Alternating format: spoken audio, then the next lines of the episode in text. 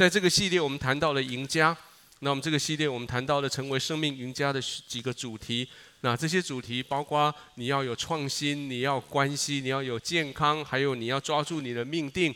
那啊，我我相信我们的假设是这样：如果你看这个呃这个题目的英文翻译的话，你会知道这个系列并不是告诉你怎么成为赢家，这个系列是要告诉你成为赢家以后你怎么样成为一个创新的赢家。就是说，你已经是个赢家，赢家大家都会赢，但是重点是哪一种赢家？在这个世界上，你可以看到许许多多的赢家。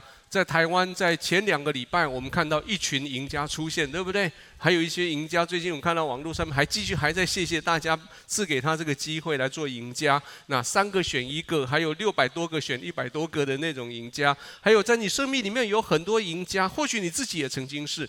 如果你是在公司里面老板前面的红人，在同事中间你是赢家，是吗？如果你的孩子在学校的功课里面永远都是前面的那一个号，第一名、第二名，那他是一个学校的赢家，他们给他一个名字叫做学霸，对吗？如果你是一个赢家，你在演艺圈，你往前争，争到最后，你成为某一个有名的电视剧或电影的主角，那你是个赢家。那如果你因为演出而得到了某一个什么奖，那你更是个大赢家。如果你是在网络上面很红的人，你叫做网红，你是个赢家。如果你跟另外一个男人争一个女生的青睐，后来你赢了那个男生。那你是那个赢家，重点不是你如何成为赢家，重点是你成为赢家以后你怎么办？在网络，在我们的世界上面有两位，我我觉得他们是个大赢家，在右边的这一位，这一位叫做希拉希律大帝，希律大帝在纪元公元的元年那个年代，他做了以色列地以色列附近的三十七年的君王，可是这个赢家赢得很不安心。他一听说有耶稣要出生，一听到那个智慧的人来跟问他说犹太人王在哪里的时候，他下了一道命令，将所有两岁以下的孩子全部杀光。当他娶了一个漂亮的太太，当他的朋友走过他们身边，对他太太的眼光多留在他太太身上的时候，他把那几个好朋友全部杀了。当他听到他的太太对于啊他的国政有点不一样的想法，他想他的太太应该会争他的国位，所以连他的和大家羡慕的美丽太太也杀了。他的三个儿子对于这个家庭的事情对爸爸有些意见，他将三个儿子都给杀了。为了要保持他是个赢家那个位置，他杀红了眼。后来的历史这样子批判他，说当西律王的猪比当他的儿子更好。而另外那一边，在你的左手边的这一位，这一位是英格兰历史上面第一位女王，她叫做玛丽一世。她因为家庭的关系，因为宫廷里面这些竞争的关系，她从小出生是公主，到了十七岁的时候被贬为宫女，然后她在那个皇宫里面竞争了二十年，到了三十七岁的时候，她终于复辟，赢回政权，成为第一位女王。她以赢家的身份重新掌管国政五年之久。在这五年中间，他杀了三百多个人，只因为这群人，他们说我们要进行宗教改革。后来这个人杀人的方法太过血腥，到现在你还纪念这个赢家。每到一个你可以调酒的地方，你会喝到一种饮料，那种饮料叫做血腥玛丽，就是在讲他。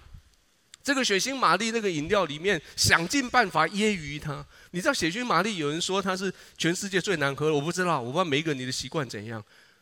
呃，番茄汁加上伏特加，加上胡椒粉，加上辣椒，加一点芹菜，然后再加各式各样刺激鼻胃的那胃胃口的那种那种饮料，然后加上哦，最上面还在上最面上胡椒粉。那各位他们是赢家。可是他们把一手好牌给打坏了，在我们的华人的世界里面，你看到许多过去过去的这些君王、宫廷这些的赢家，为了保护自己的地位，演出许多宫廷内斗的故事。在我们今天这个世界的里面，你也看到许许多多的赢家，本来你很羡慕的。可是他们在家庭的里面，在他富很富有的家庭里面，却产生了一个又一个的这些争财夺利这些事情。我想我也不方便这边讲到是谁，我相信你在讲，我在讲的是谁，我相信你听得懂。有些卖塑胶的，有些开飞机的，有些做生意的等等这些，这段可以讲。还有很多的名人、很多的明星、很多你知道的这些成功的人，他们逃不开酒精，他们逃不开毒瘾，他们逃不开啊婚外情，他们逃不开自己感情上面的这些的的束缚。你在旁边你说：“天哪，天哪，为什么你赢了？你明明赢了，为什么你没有办法在赢的位置上面站准一点？”我今天读的这一段经文是我非常喜欢的经文，而且我好几次在在讲台上面用这段经文。可今天我要用不一样的角度看这个经文。这是马太福音第十六章，马太福音十六章，我称它为耶稣给他的门徒的期中考。就是在马太福音十六章之前，耶稣已经进入他生命里面所有的声望期，指的是说他整个的服饰来到了最高峰。那个时候，在他的前导者施洗约翰已经被逮捕，关在监狱里面去。第在世界上面的这一些期待弥赛亚来到了人，看到了耶稣所做的这一些医病赶鬼这些服事的工作，大家眼睛都亮的，大家都跟着他，知道这是我们长久期待要来的人。他们期待我们以色列国就在这个人身上，我们得到复兴了。或许那个时候，人家会旁边喊什么呃什么东西进来，什么东西出去，然后什么发大财那一类的，就在那边喊了。然后彼得、约翰、雅各这群学生，他们看到耶稣这些的兴旺的这些名声，他们心里面暗暗自喜。他说：“耶，这次我们押对宝了。耶稣所做的每一件事情都符合我们的期待。到最后，耶稣还把天国的钥匙交给他们。耶耶稣说：‘我把天国钥匙交给你，交给你之后，你在地上所关的，天上不能开；你在地上开的，天上不能关。’就是这样。然后这些人真的耶，好哎。可是就在他们很高兴的赢家的庆祝的时候。”耶稣给他们一个期中考考题。耶稣说：“回到原点，我是谁？”耶稣到了凯撒利亚菲利比的境内，就问门徒说：“人说我人子是谁？”他们说：“有人说是施洗的约翰，有人说是以利亚，有人说是耶利米，或是先知里面的一位。”耶稣说：“等一下，你们看报纸来的，这些是外面人讲的，这些媒体，不要相信。媒体有各自的党派，不要相信。”耶稣说：“这次来，我再问你一次，我们一起来读这经文好吗？”耶稣说：“你们说我是谁？”西门彼得回答说：“你是基督，是永生神的儿子。”耶稣对他说：“西门巴约拿，你是有福的，因为不是属血肉的指是你的，乃是我在天上的父指是你的。”耶稣说：“因为彼得，你讲的没有错，我是基督，是永生神的儿子。但是彼得，我跟你矫正一件事情，这个话不是你讲，你偷看，你作弊。”不是你自己说的，那是天上的父启示你所说的话。然后耶稣把这些事情定下来。耶稣说：“我们看起来像在赢，可是你必须回到最基本的地方来。”耶稣说：“你们是赢的，现在不仅仅在地上赢。”他告诉彼得说：“彼得。”我把我的教会建造在你刚刚所说的这句话：“耶稣是基督，永生神的儿子。”这个磐石上面，没有一个人，没有一个可能性可以胜过他。然后他说：“我们一起读最后三行。”他说：“我把天国的钥匙给你，凡你在地上所捆绑的，在天上也要捆绑；凡你在地上所释放的，在天上也要释放。”哇哦，赢的感觉有没有？在这个系列里面，我们想要处理的是，你怎么处理这种赢的感觉？在第一个礼拜，我们提到说，如果你是赢家的话，你不要永远站在原地，你必须要继续创新往前走，你才是永远的赢家。在上个礼拜，我们提到的是，如果你是赢家的话，你必须把你的关系建造好，你必须开始。继续对别人感谢肯定，你必须为他人做正确的祷告、正面的祷告。你必须有信心、有耐心，然后你自己沉浸在神的爱里面，你要去爱别人。下个礼拜我们说，如果你是赢家的话，你要活出你的天命，你要赢了，而且要在赢的里面得到满足。而这个礼拜我们要谈的是，如果你赢，你要赢得成成为一个很真心、很健康的一个赢家。这个赢家，让我们再把刚刚故事再往外面再推一点点，我们把刚刚所读的经文再读得更清晰一点，就是耶稣后来继续说的，我们一起读来。于是耶稣对门徒说：“若有人跟从我，就当舍己，背起他的十字架来跟从我。因为凡要救自己生命的，必丧掉生命；凡为我上掉生命的，必得着生命。人若赚得全世界，赔上自己的生命。”有什么益处呢？人还能拿什么换生命？请你注意那个小字，小字说生命或作或译作灵魂。请跟隔，请跟你隔壁讲说，读圣经要读小字。圣经里面有很多重点是写在它旁边的翻译的小字的里面。耶稣这里在讲的是这个字，叫做这个字叫做 “suke”。“Suke” 这个字的意思，可能可以翻译成生命，也可以翻译成灵魂。可是它更更长的翻译是这样。就是在你生命里面，你核心身份里面，你的渴望、你的感受、你的情感，在你看的这城市里面，你自己里面，你的生命核心、你的感受、你的情感、你的渴望，那个叫做你的灵魂。而圣经里面，在耶稣这段话里面，重点不是赚，重点是不要赔，重点不是赚世界。重点是不要赔上灵魂，不要失去你的灵魂。你看过好多失去灵魂的赢家吗？你看过好多他们表面上看起来赢了，但是他们却是失去了他们的灵魂的人吗？今天让我用一些时间告诉你四件关于这段经文。从这个经文里面，我们要看到四个提醒，提醒你不仅仅是赢家，而且你是很健康的赢家。第一件事情。耶稣提醒我们：你赢了，但是你要坚持你生命的目标。赢家有两个很重要的任务，第一个任务当然就是赢，你要胜过其他那些跟你竞争的人，你要赢。第二个任务是你要知道你赢了，你要赢，而且你要知道你赢了。意思就是说，你要知道拿到你手上的这个奖杯，真的是你要的。你要知道，过去这段好长的时间，你孜孜不倦的，你汲汲营营在追逐的目标，这个目标来到你手上的时候，你要知道，这个真的是你要的，或者是这只是一个过程。你抓到这个以后，你眼睛你知道前面还有比这个更重要，在前面在等着你。你做一个健康的赢家，你要知道你为什么而战，你要知道你生命的目标在哪里。你要知道，达到那个生命目标之前，你有很多的挑战，很多的大大小小的战役，你有输有赢。但是重点不是这个，重点是那里有一个大的目标在那里。马太十六章之前，耶稣带着他的门徒，有许许多多的这些的记载，你可以自己看这个记载：医病、赶鬼、行神迹、讲述天国的道理。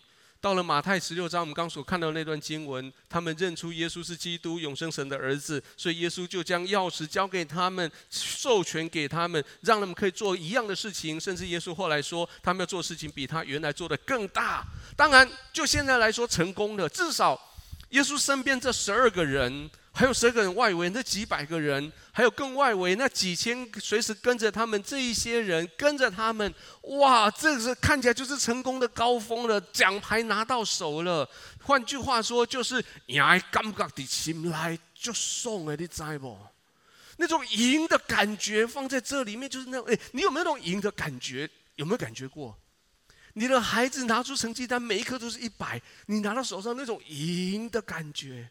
昨天他们考了那个学测回来，同有同学跟我说，我问他考的怎么样，他说出来的时候有赢的感觉。哦，OK，就是那种感觉，那种感觉来的，在彼得的里面，彼得说：“哇，好棒哦，是在我们学生里面好棒哦。”可是学耶稣马上接着告诉他说：“赢一下就好了，我生命目标不在这里。”我们看着耶稣接下来怎么说，来继续读。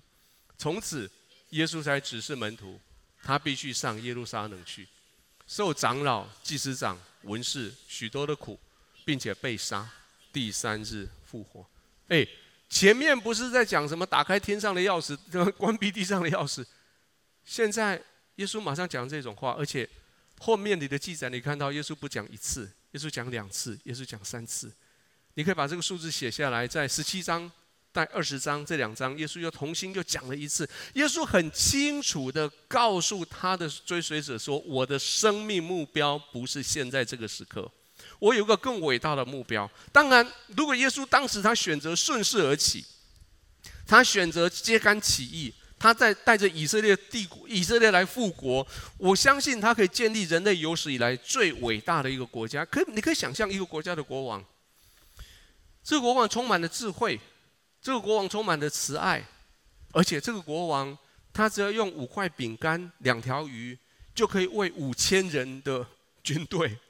而且这个军队如果出去打仗，有人受伤回来了，国王只要伸手说医治，哎，那个病就会好，那个伤口就会复原。如果有人把尸体扛回来了，国国王就说起来，那那些死的人又起来了。你你想，这个军队全世界谁可以抵挡得了他？如果耶稣愿意的话，他可以在很短的时间就把神全世界给统一起来了。老实老实说，如果是这样的话，今天到两千年以后，我们就不会坐在这里了。就算我们坐在这里，我们大概我只是在讲那些人生大道理，你要啊，你要谦卑啦，你要什么那些东西。如果耶稣在当下把帝国建造起来，我们跟神中间的那一条鸿沟，耶稣如果没有去十字架，我们跟神中间的那个关系，现在还没有建立起来。可是当下彼得没有看到这一些，彼得很警醒的发现耶稣的企图，彼得很。很很被刺扎的，但我正在赢的感觉。耶稣，你忽然间讲这种不吉利的话，所以彼得接下来马上站出来讲了这一段话。我们一起读来，彼得就立时拉着他，劝他说：“主啊，万不可如此，这事必不轮不临到你身上。”你知道彼得不仅仅讲，而且彼得真的有动作，就拉着他跟耶稣说，好像耶稣真的要去死的样子，然后拉着他，不可以。圣经里面有好几次记载到耶稣翻脸。在这段话之后，耶稣马上翻脸。我们看耶稣翻脸讲什么？一起读来。耶稣转过来对彼得说：“撒旦，退我后边去吧！你是绊我脚的，因为你不体贴神的意思，只体贴人的意思。”比耶稣根本就不敢不跟彼得讲话。耶稣跟彼得背后说：“撒旦，你退到我后面去了。”耶稣在那当下，其实他对撒旦讲话。这段话其实他以前讲过，在耶稣还没有出来传道之前。他在旷野受撒旦三的三四十天的这些的呃对他的试探的时候，其中撒旦曾经把耶稣带到高山上面去，然后他指着全世界跟耶稣说：“耶稣，我知道你要成为全世界的主，那好不好？我们不要演这么大啦，因为继续演下去。”我必须不断的抵抗你，然后你必须抵抗我，然后我必须想办法把你钉十字架，然后你又要从十字架又被埋葬，然后又活起来，活起来以后你会打死我，然后你会变成全世界的主。我们不要那眼太大了，我们不要，我们这样好不好？你我们我们就妥协，你就叫我一声哥哥，然后这些就你的。那没有人看到我们有这样子的妥协，你只要撒旦说你只要拜我，然后这个世界就是你的。他们要拜你，我就不管了。只要你拜我，各位，这是赢家所面对的最大的挑战。你会失去你本来你生命的目标。如果耶稣真的这样做的话，现在我们跟神中间那一条罪的鸿沟，上面没有十字架帮我们带过去，我们还只是遥遥远远的在期待神给我们的慈爱。你没有办法像刚刚所唱的那首歌说：“我站在你身边，我领受你的爱。”你没有办法做那个事情，各位。我我做一个牧师，我们教会许多的这些牧者、这些牧养同工，我们的区长、小组长，我们每一个人都真的很诚心诚意，希望按手在你身上，祝福你成功，祝福你成为赢家。但是我必须很小心的，必须要提醒你，我不愿意祝福你成为赢家以后，你成为一个半路赢家。就是说，你来到一个阶段，你在那个地方你赢了，然后你以为那个就是你的全部。然后你就站立在那里，享受在当下的赢的那种感觉的里面。现在顺利，现在很好，很高兴。但是你必须想一想，现在这个好，这个顺利，是我一生中我的目标吗？也许你成为一个专业上面不断的精进，也许你在技术上面不断的改善，也许你的公司、你的事业不断的管理越来越好，也许你又越来越多的责任、越来越多的任务。但是我要问你是说，这个是你要的吗？你要不要再想一想远一点点？在当时，当你开始你的生命，你开始你的梦想的时候，这些是不是要带着你往你生命的主轴去走？你是不是仍然在坚持你生命的目标？你是不是还仍然在朝着你生命的标杆在走？疾病得医治，恭喜你；钱拿到手，解决经济困难，恭喜你；美女被你邀请过来，然后答应你成为你的新娘，然后第二天成为老婆，恭喜你！你得到某一个职位，你坐进去那个办公室，可以掌管好多的事情，很多权柄，恭喜你！你达到某一个业绩，成为某一个等级的经理，哪一个赚那什么级什么级，恭喜你！可是，这个是你要的吗？各位，我大胆的问你：你现在所拥有的这些成功、这些成就，是你要的吗？你的生命，你有看到你的目标，继续朝你的目标在走吗？我每一个人的生命都必须抓住你生命里面最重要的目标。你人生这一生中，你最重要你要做什么事情？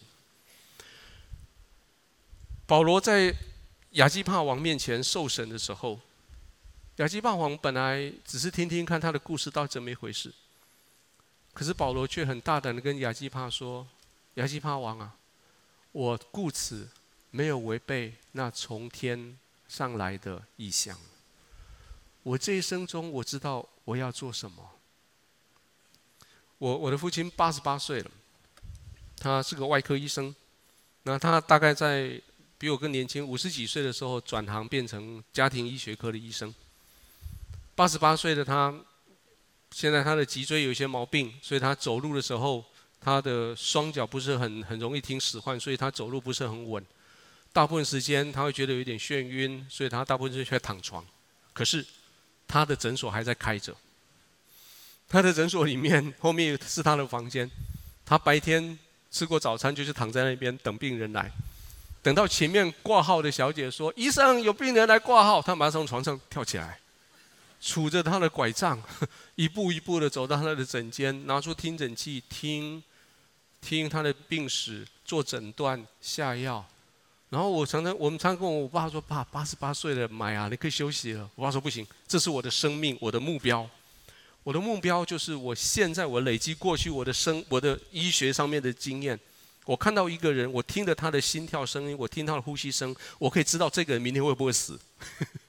我现在，他说我现在做一个家家医科的医生，我的判断，我并不是要医好每一个病，我的判断是这个病人三天以后他会好转。”还是他必须现在被送到另外一个专科医生那里去，然后我父亲跟我说，我要做到哪一天，做到有一天你们来叫我，我起不来。各位，这是他的命定。他有没有成功过？他非常成功。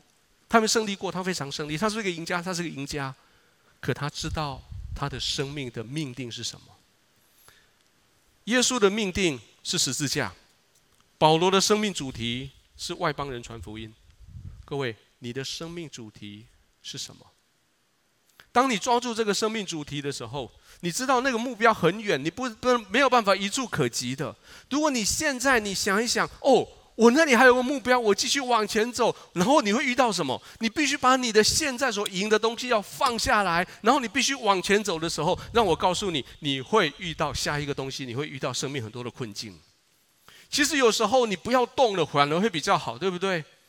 很多人会到了一个程度以后，你生命到一个程度，说哇，啊，真的北拜呀，这个薪水哦不错哦，那不要往下一个啊啊啊，快毕业了，快退休了，再等一下，然后你就处在那里。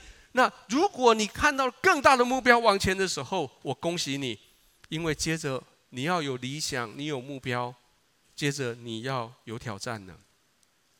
当耶稣告诉这些门徒，告诉他们说：“啊，不要，我们前面我有更多的目标的时候，耶稣就转身过来，告诉他的门徒这一句话。我们现在读这句话来。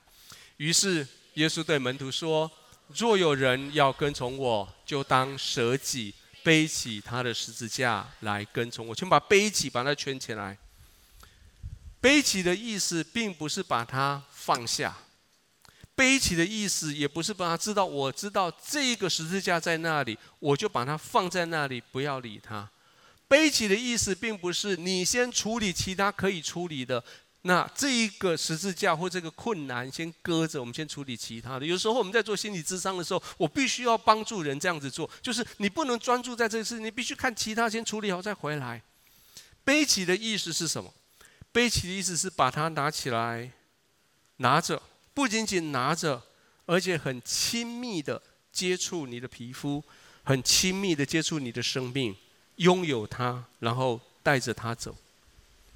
你不能把一个十字架用个绳子绑着拉着走，你必须把十字架拿起来背在你的肩膀上，抱在你的胸前，带着它走。你会有困难，你会有难过，你会有不能够处理的事情，一定有。你的疾病、你的关系、你的过去的历史、你的经济、个性、你的子女、父母、配偶、工作等等，这一些成为你的十字架，成为你的困难，你需要背着它。可不可以把他们放下，假装没一回事？不行，他就是跟着你。疾病也好，坏习惯也好，过去的历史也好，人格特质也好。他成为你生命的一部分，你每天都要带着他走。你知道有一些人，当他成为赢家以后，当他看到自己十字架在他身上的时候，他就有了所谓的偶像包袱就产生出来了，对吗？他必须要想尽办法撇清他跟这个困难或者这个历史的关系，他也许他否认他。或是他要隐藏他，把他塞进去，或者或者他做其他方法来解释为什么我有这个东西。可是耶稣很清楚告诉我们说，如果你要跟从我，背起你的十字架来跟从我，不管那是什么。有位牧师叫做 Bill Johnson，我不知道你们认识他吗？伯特利教会的那位 Bill Johnson，他的大儿子叫做 Eric Johnson。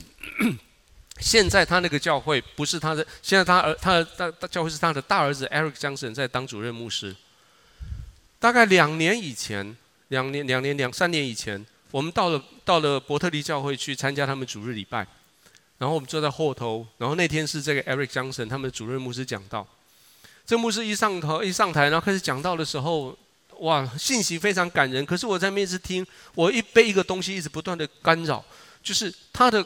讲话的语音、口音，还有构音的方式，我觉得好像什么东西不太对，看起来像是他牙齿掉了，或者是说那个音响不对，就是闹哄闹哄，然后构音不是很很正确的构音，内容非常好，可是这个构音不太对。我心里面在想说：天哪，这么大的一个教会，主任牧师讲话的口条怎么没有我们那个小教会的主任牧师口条那么好嘞？然后我就我就开始很好奇。我说这个 Eric Johnson 到底怎么了？为什么讲话是这个样子？后来我找到了一个资讯，是在二零一三年，Bill Johnson 他自他的爸爸自己写了一段文章。他说：“我这个儿子 Eric 一出生就有就只剩下百分之十的听力。这个儿子是听天生的耳聋，天生只有百分之十的听力的耳机，所以他从小学话语的过程就很困难。”他需要不断的去调他的助听器，而且助听器不一定可以帮助他。你知道，当你听不到自己声音的时候，你讲话的声音就变得很奇怪，对不对？你有曾经放着耳机跟人家讲电话吗？你用耳机讲电话，你听到自己声音都不知道自己在讲什么。这个孩子从小到大，他的成长过程里面，有好多的牧师，包括他的父亲，包括他们好多在教会进进出出那些神所神所用的的的这些那些仆人。多么的亲切的为这个孩子的耳朵得医治祷告！诶，如果是某一个教会主任牧师天生耳疾，然后然后神把他耳朵打通了，那成为多大的见证啊！可是没有。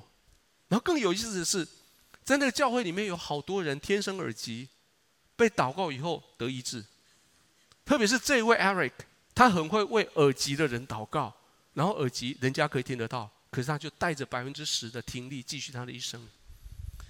Bill 在他的文章里面他说：“我相信上帝会医治他，但是我不知道什么时候还有如何医治他，但是我继续相信。”有好多人，他们耳朵得到了有我有问题，因为 Eric 为他为他的祷告，他们医医治。可是 Eric 他自己继续背着这个十字架。我觉得神有时候真的很有趣。我你如果你认识我的人，你知道我跟丽英姐我们结婚的三十二年，我们没有小孩。我没有小孩这个事情，成为我们婚姻里面、我们的家庭里面一个很大的十字架。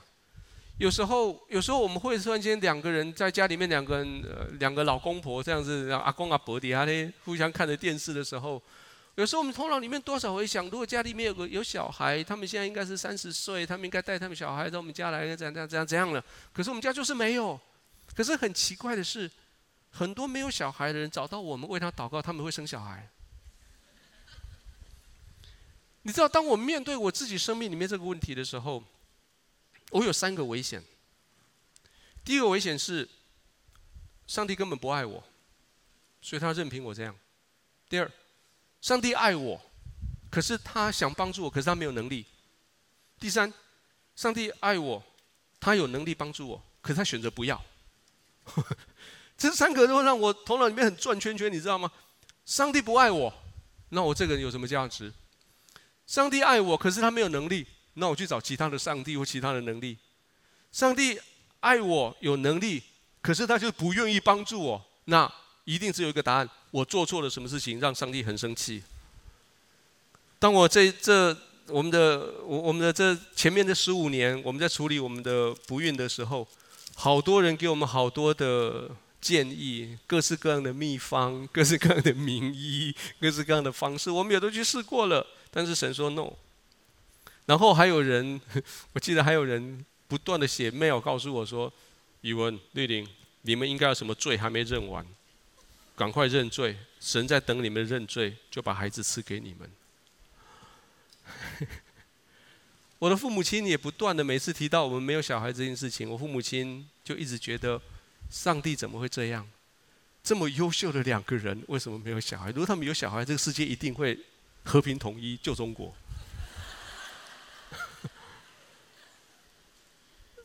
到现在，每次我看到别人抱他们的小孩的时候，我心里面会有点羡慕。可是我会，刚刚我们看到那个影片，四个小孩，对不对？其实我心里面说，哦，负担很大哦，哦。可是你知道吗？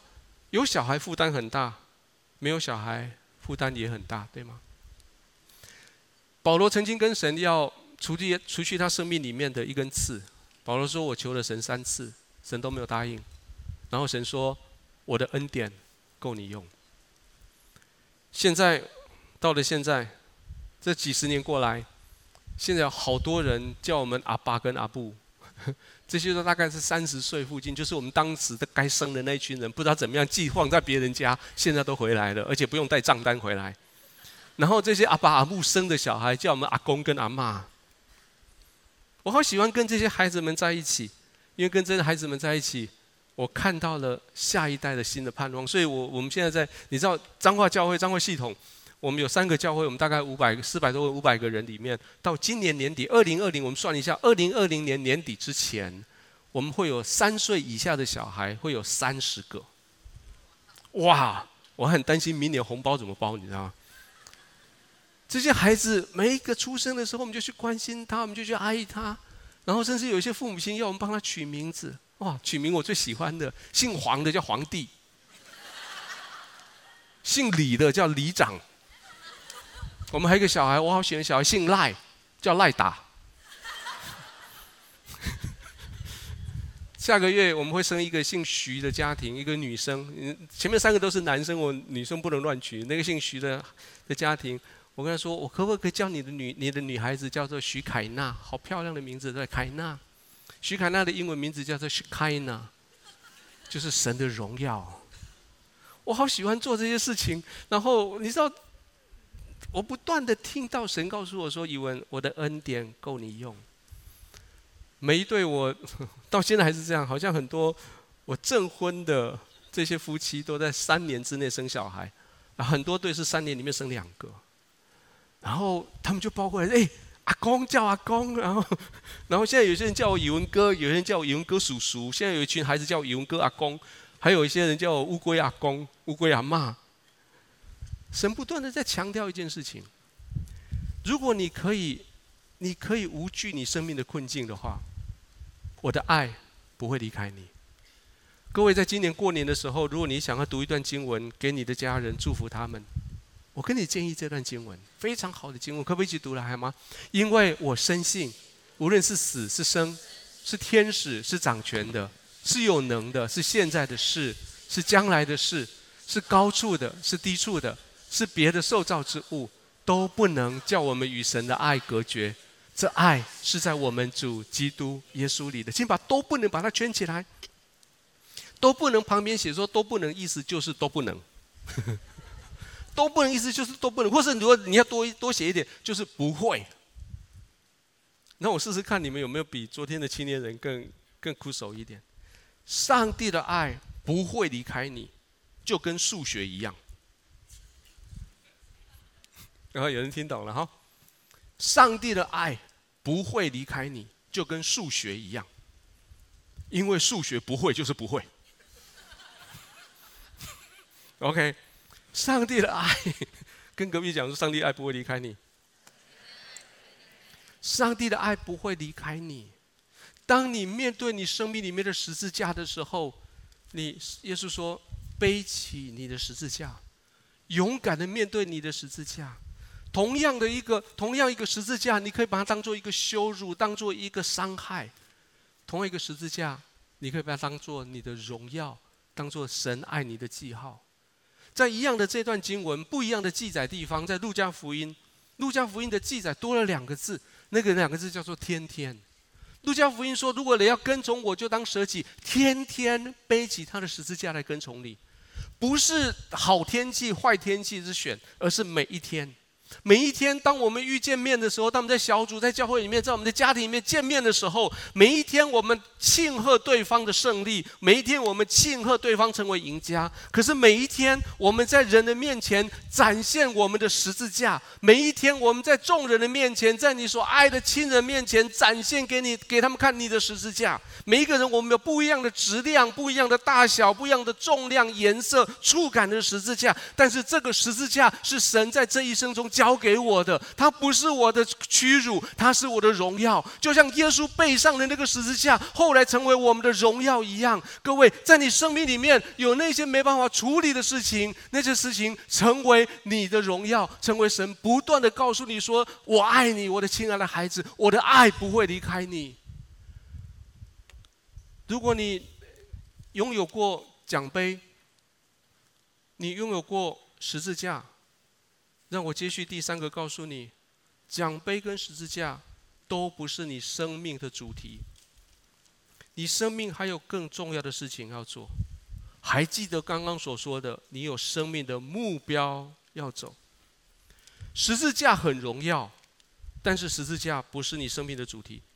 你的疾病、你的处境、你有很多困境，神给你经历他，经历他的爱，经历他的神迹奇事，很棒。但是那个不是你生命的主题。简单的说，你出生在地上不是为了背十字架来的，你出生在地上是为了要被祝福、被爱来的。你出生在地上不是享受在一个小小的奖杯来的，你出生在地上，你是为了那永恒你的生命的目标要走的。你的生命最重要的事情，不是只有你抱着十字架，在那边跟人家讨拍，拍啊，大家可怜你；你也不是拿着你的奖杯在那边跟大家讨大家对你的拍手。不，你还有更远的路要走。试试看，如果你庆贺你的成功，大概庆贺多久？很多候选人得呃选上以后，都会讲一句非常有名的话：我们高兴只有今天。明天大家开始努力，对吗？明天太阳会升起，我们继续努力。各位，你还记得上一次你成为一个赢家，人家庆贺你的时候庆贺了多久？祝你生日快乐，祝你高升快乐。唱完你的蛋糕吃完了没了？因为下一个赢家产生了，大家到他那边去了，对吗？那些赢家你能够赢多久？如果过了好久时间，你还留在原地孤芳自赏，哦，我赢了。你发现一张眼睛张开，发现人家其他人都跑到其他地方去了，只有你留在原地。二零一零年有一段时间，我是个赢家，因为在那段时间，大概只有大概有两个月的时间，我是我的认识的朋友里面，特别是我们教会这群牧师群里面，唯一拥有 iPhone 的人。对啊，对啊，真的笑。二零一零年，十年以前，而且我拥有那只 iPhone 叫 iPhone 三，现在 iPhone 多少了？十一了哈。可是我现在还是最喜欢 iPhone 三，现在我还我还有它，我偶尔会拿出来用，虽然说不是很灵光。它那个背是很圆的，你知道 iPhone 三四以后就变成硬邦邦的，iPhone 三是圆的，那拿起来好骨溜，好 Q 哦，我好喜欢。我拿着在那边，嚯，很多人靠过啊，那是什么啊？好棒哦，大家摸一摸，不准摸，然后这样子哦。我我赢了两个月。各位，今天如果拿出来，各位，我给你看我的 iPhone 三，谁理你啊？各位，赢这件事情不能够绑住你，你必须知道你生命里面更严重的事情是什么。当然，你也可以专注在你的十字架上。哦，我好可怜哦，我好可怜哦，我好可怜哦。对了，第一次你讲你很可怜的时，人家会非常的啊，非常的基督徒的哦，好可怜哦，我跟你一起祷告。第二次你可以再讲我一样事情，我好可怜的时候，人家会非常心理家的，就是同理心，哦哦，嘿，吼吼吼，是哦，你很可怜。第三次你再说我很可怜，同样是你在讲第三次的时候，人家就会转台了。你生命里面很有限的资源里面。你必须弄清楚什么是紧急，什么不紧急。还记得这张图吗？什么是重要，什么不重要？你必须把你的资源放在最对的地方上面去。你生命还有更重要的事情要做，你生命还有更紧急的事情要做。不要画错重点。今天跟邻居讲说，不要画错重点，千万不要画错重点。家里面出事情了，火灾了，糟糕了，火灾了怎么办？赶快拿去手机来，赶快自拍，然后泼上网络哦。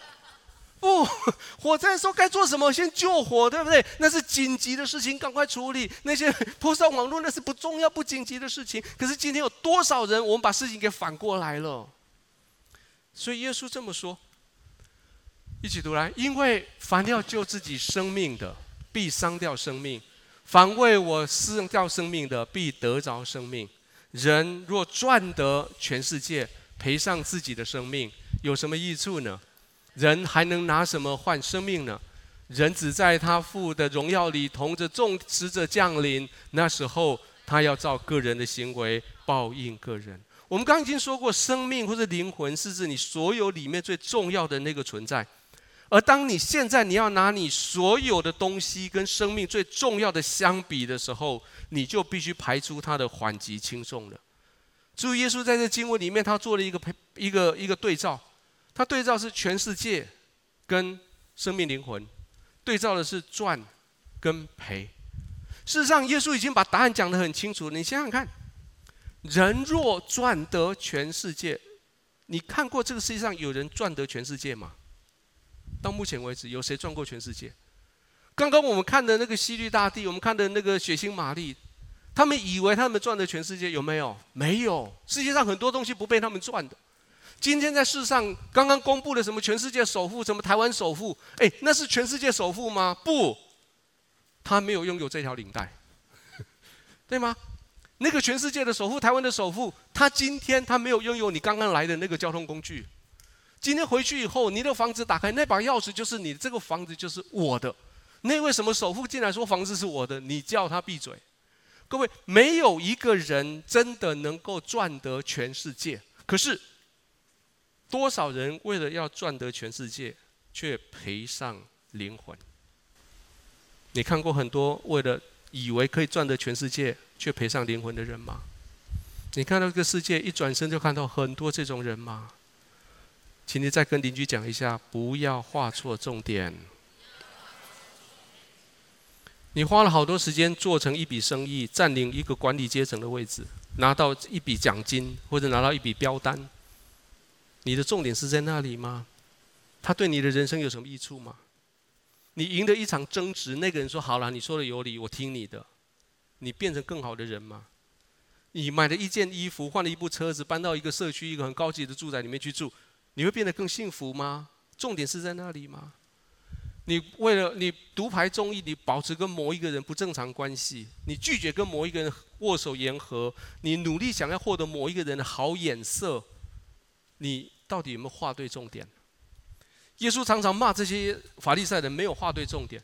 他说：“你们这些法利赛人，你们只是洗净杯子的外面，里面充满了污秽，瞎眼的法利赛人。”他说：“你们这些法利赛人只是在众人面前做好事情，在在可是在在神面前，你们却是不富足，瞎眼的法利赛人。”耶稣甚至说，有一个人，他很有钱，有钱到他东西没地方放。呃，其实常常看到经文，想到我自己，东西多到没地方放。然后这个人就说：“我要盖一个更好的房子，把东西放进去，然后告诉我的灵魂说：‘灵魂啊，你可以安歇了。’”然后耶稣说：“神告诉你说，你这个愚蠢的人呐，如果台语的翻译就是‘你这个贱逃啊’，然 后你这个愚蠢的人呐，神说你这个无知的人呐。”今天晚上，如果把你的灵魂取走了，你所预备的这些要归给谁呢？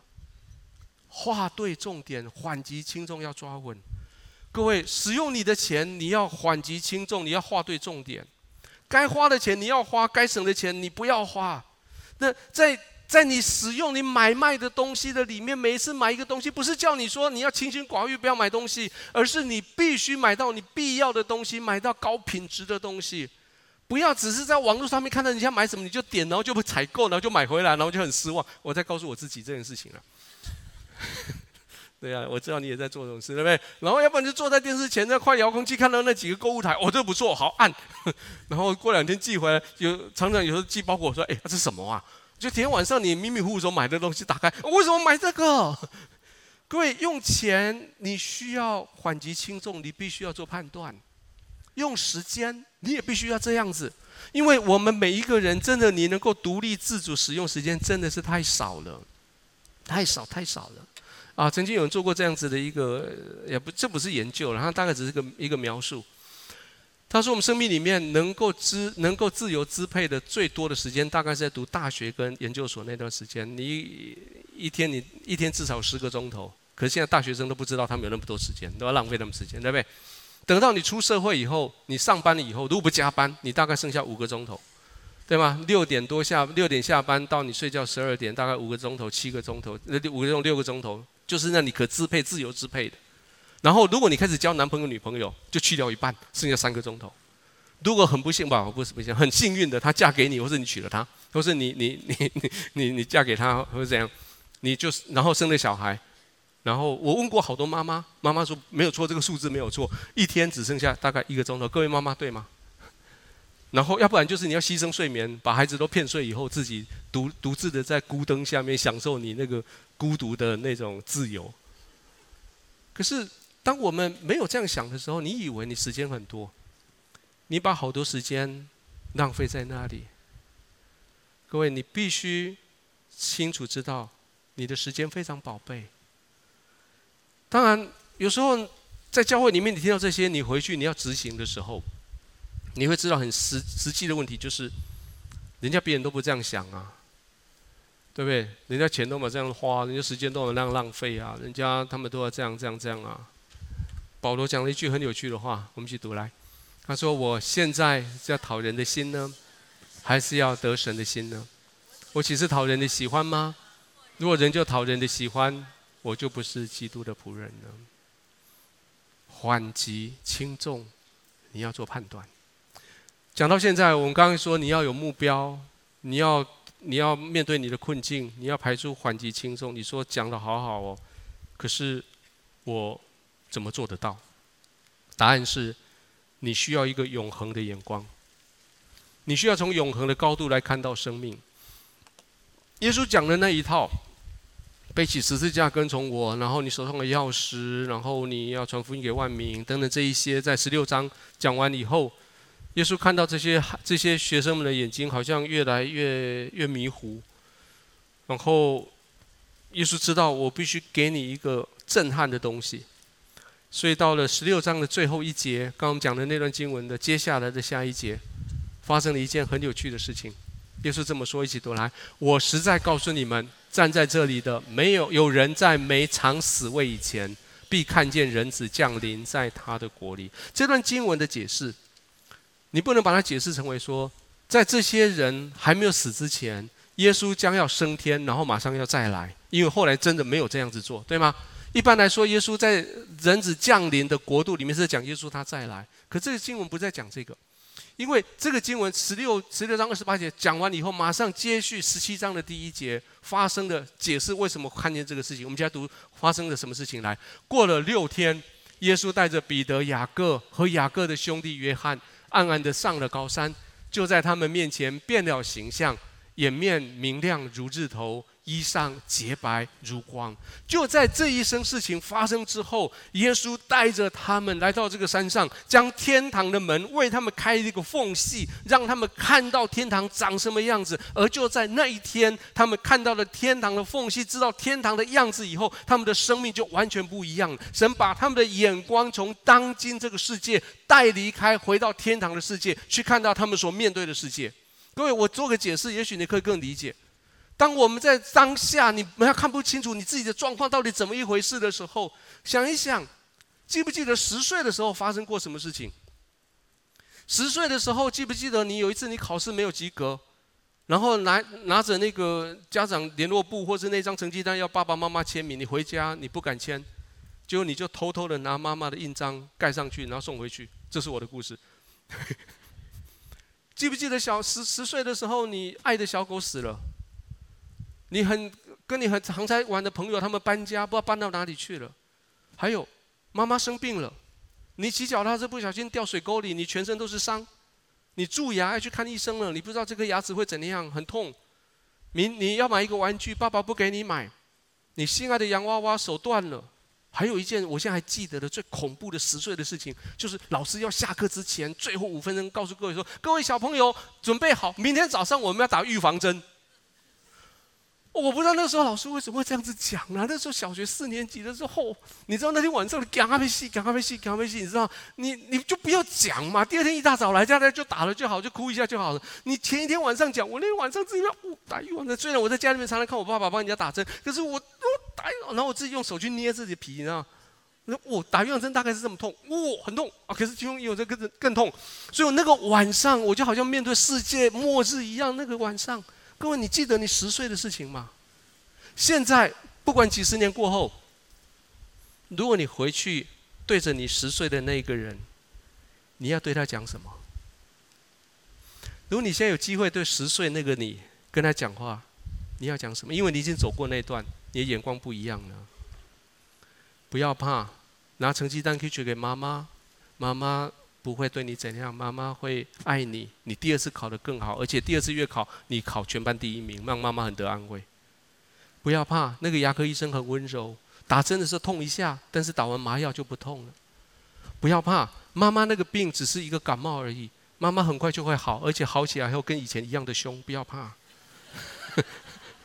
不要怕，不要怕，那个预防针后来保护了你十年、二十年，不受某一个疾病的影响。你要现在很健康，是因为那预防针，而且不痛。不要怕，那位那个搬离开你们社区的那个女生，后来在十五年以后，你二十五岁的时候，你们又认识了，你们碰巧又碰在一起，然后她长得好美，然后你很喜欢她，你跟追求她，她就答应了，然后你跟她求婚，现在躺在你的旁边。各位，如果你可以这样跟二生十十几、二十、三十年以前的十岁的你讲话，你现在可不可以来到神的高度，来到宝座，来到天堂，对二零二零年的你讲话？不要怕，现在你所遇到的困难，在过一段时间以后会被克服。不要怕，你的疾病要得医治。不要怕，那个背叛你的人后来回来跟你道歉。而且你们重归复好，不要怕那笔生意后来到了你的手上，不要怕你虽然孤独，但是会有朋友要来帮助你。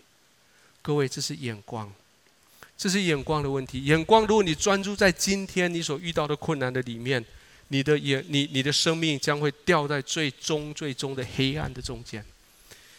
当时看到的这一情况的彼得。彼得的啊，哥雅各的兄弟约翰，到他们年老的时候，他们经历一生非常痛苦的事情。到他们年老的时候，他们写下这些话。彼得这么说：“彼得说，从前我告诉你的事情，我们从第三行读，倒数第三行读起嘛。他他从这呃。”从他他从父神得尊贵荣耀的时候，从极大的荣光中有声音出来说，向他说：“这是我的爱子，我所喜悦的。”我们同他在圣山的时候，听见亲自听见这声音从天上出来。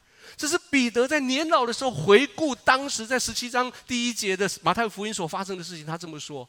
约翰呢？约翰在他老的时候写约翰约翰一书的时候，他还这么写：一起读来，请论到从起初原有的生命之道，就是我们所听见、所看见、所亲眼见到、亲手摸过的。约翰说：“我把我所看到，我我描述给你听。”然后他说：“神他就是爱。”各位弟兄、各位姐妹，如果你可以看到永恒，如果你可以看到天堂，你对这个世界的看法会完全不一样。回到我们今天的主题，今天主题说，我们不仅要做赢家，要做个身心健康的赢家。身心健康的最终的目的，是要你的灵魂有机会。让我很诚恳的告诉你，从过去这二十几年在医院工作的经验，我告诉你，没有一个人一直保持永远的身心健康。有一天，你的身体会背叛你，有一天，你的情绪会背叛你。但是为什么神要让你身心健康？为什么有这些医疗或者是这些帮助让你身心健康？因为在你身心健康这段时间，你的灵魂可以得到滋养。在你身心健康这段时间，你的灵魂有机会听到神的声音，有机会听到福音，有机会听到神对你的爱，有机会接受耶稣，有机会将你的生命连接到永恒里面去。身心有时候会离开你。过去这大概三个礼拜，这段经文非常的安慰我。我以前读这个经文，在看的是那些老人家。过去这三个礼拜，大概三个礼拜以前，这个早餐的时候，我跟我父母亲一直吃早餐，他们买的烧饼油条。然后我看到我爸爸妈妈他们八十几岁，拿了烧饼油条就咬，哇，我也很羡慕，所以我拿了我就咬。没有想到一扯，我就听到啪的一声。我想说烧饼油条里面应该有杂质，找了半天不是。后来发现我的牙齿离家出走。然后我觉得哎，门牙好像移位，然后有点痛。然后我就把它推回去，你知道？然后我就拿出牧师的权柄，叭叭哒沙啦啦为他祷告。祷告了一个礼拜，没有比较好，有啦，也比较不那么痛。后来我开始习惯用其他地方咬，我觉得还好，不要去碰它就还好。然后到了一个礼拜六的晚上，在教会聚会之前啊，我我记得我是在吃吃一碗面，然后我就大口大口的吃。可能后来发现有一口咬下去，就发现这面里面怎么有一块石头？我发现，哎，我的牙齿离家更远，我就把它推回来。可是却是，是开那个痛觉开始出，开始开始真的不退了，所以不得不到了礼拜一，我去找到我的一个好朋友，他是个牙科医生，非常 非常精确牙科医生，然后拍了 X 光，你知道，X 光片。哎，光片还没出，还没到医生那边，我看到那个影片，看那个片子出来，我发现我的牙科上，我的牙齿上面多了一个 B N W 的记号，就这样，这样，这样，这样。啊，那是那是那个福斯的记号，W 一个记号。那我从我自己对于 X 光片的解读，我知道断了。然后躺上那个那个医疗台，然后我那个朋友看一看，啊，他就摇头。我说怎样？他说大大概拿掉了，大概断了，没救。然后他加了一句话：“年纪大了就会这样。”然后 我说：“哦，这样哦，好吧，那接着怎么办？”他说：“不拿掉里面会感染，所以把先把那先印了膜，然后把那段拿掉，然后把整个打了针，然后把那个整个拔下来，然后拔下来总不能空在那里啊，因为隔两天礼拜三我一个告别式啊。”你知道告别式路，你站上台去，然后牧师一开口没有门牙。所以当下就做了一个决定，就他就植了一颗牙上去，哦，很快的就现拔现植这样子，然后转骨粉这样的，然后剩下就有一根留了一根铁根在那里，然后装了一个，现在你看到的是一个是是一个临时的假牙，我的真的还真那个牙还还在制作，还没有做好。然后他说这放上去，然后叫我讲话，叫我讲话看看。后来我发现原来 Eric Johnson 讲话原来和那个声音是这样来的，然后我就开始调整我的发音的方法。然后我就在我们的牧师群组里面开始讨拍啊，我换了一颗牙，然后有人出来说我换两颗，有人出来说我换三颗。我想起那个医生告诉我，年纪大了就是这样。我的肉体，我的心肠衰残，但是神，我心里的力量，我的福分，直到永远。身心健康的目的，是要让你可以更知道神爱你。身心健康的目的不是永远。是要让你知道神给你的目标，而且神他不，他完全，他完全不强迫你，他给你选择。耶稣说：“如果若有人要跟从我，你就舍己，背起他十字架，你自己决定要不要。若你愿意做完全人，要变卖你所有的，分给穷人，然后你来跟从我。若你喝我所赐的水，你就不渴；你不喝没有关系，如果你喝，你就不会渴。”若你常常遵守我的道，就真是我的门徒。保罗这么说：若有人在基督里，他就是新造的人。各位，你可以成一个赢家，可你愿不愿意做一个神眼中健康的赢家？我们起来祷告。在今天我们祷告的时候。我相信我们中间有许多人，刚刚我们在讲的这段话的时候，你不断的被提醒，你生命里面某一些情境，在那些情境的中间，也许很多的挑战，在那情境中间，很多的很多的提醒。或许你在想的是，现在我所赢的是我的目标吗？或许你在想的是，现在我所面对的这个困境，我有可能赢过吗？或者你现在你正在考虑的是，现在我专注的那个事情，到底我有没有画错重点？我想领受到神今天要告诉你说，孩子，改变一下你看事情的角度，来，来到我的高度，来，来到变貌山上看到耶稣变貌。看到神跟他说：“这是我的爱子，我所喜悦的。”来，来看到天堂的一个小缝隙，知道永恒是什么样。我觉得今天最重要一件事情是，再一次将你生命主权交在神的手中。他帮助你成为赢家，而且成为一个他心目中最特别的身心健康的赢家。如果你愿意的话，今天跟我一起做这个祷告，说：“亲爱的耶稣，现在我愿意做一个赢家，而且是合你心意的赢家。我把我的心门打开，邀请你进到我心中来，做我的主人，做我的救主，赦免我过去所犯的错，饶恕我的罪，带领我前面的道路。”朝着我的标杆跑，朝着我的标杆跑，战胜我的困境，战胜我的困境，知道怎么选择，知道怎么选择，把我的眼光放在你的身上，把我的眼光放在谢谢你带领我，奉耶稣的名祷告，奉耶稣的名祷告，阿门。我邀请你站起来，我们一起用这首诗歌，我们来回应。耶稣是主。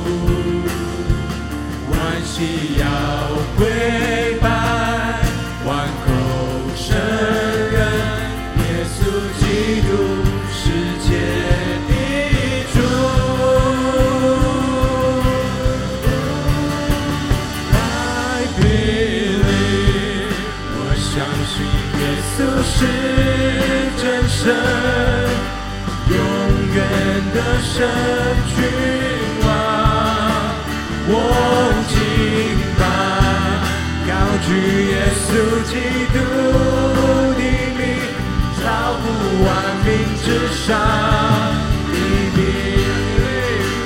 爱比你，我相信耶稣是真神，永远的神君王，我敬拜，高举耶稣基督。